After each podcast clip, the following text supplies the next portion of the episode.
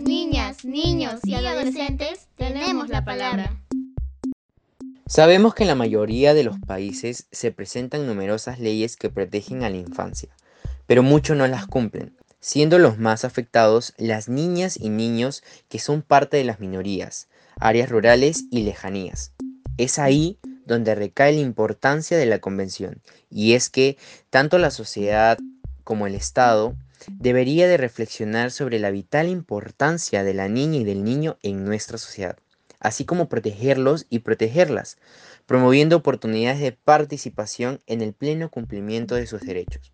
En nuestro país y en los demás países es muy importante hacer prevalecer la convención, ya que con esta podríamos lograr que todas y todos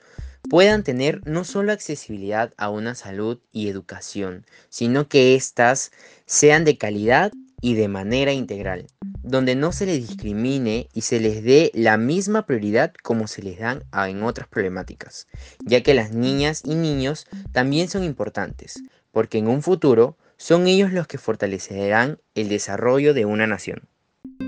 Familia, escuela y comunidad debemos actuar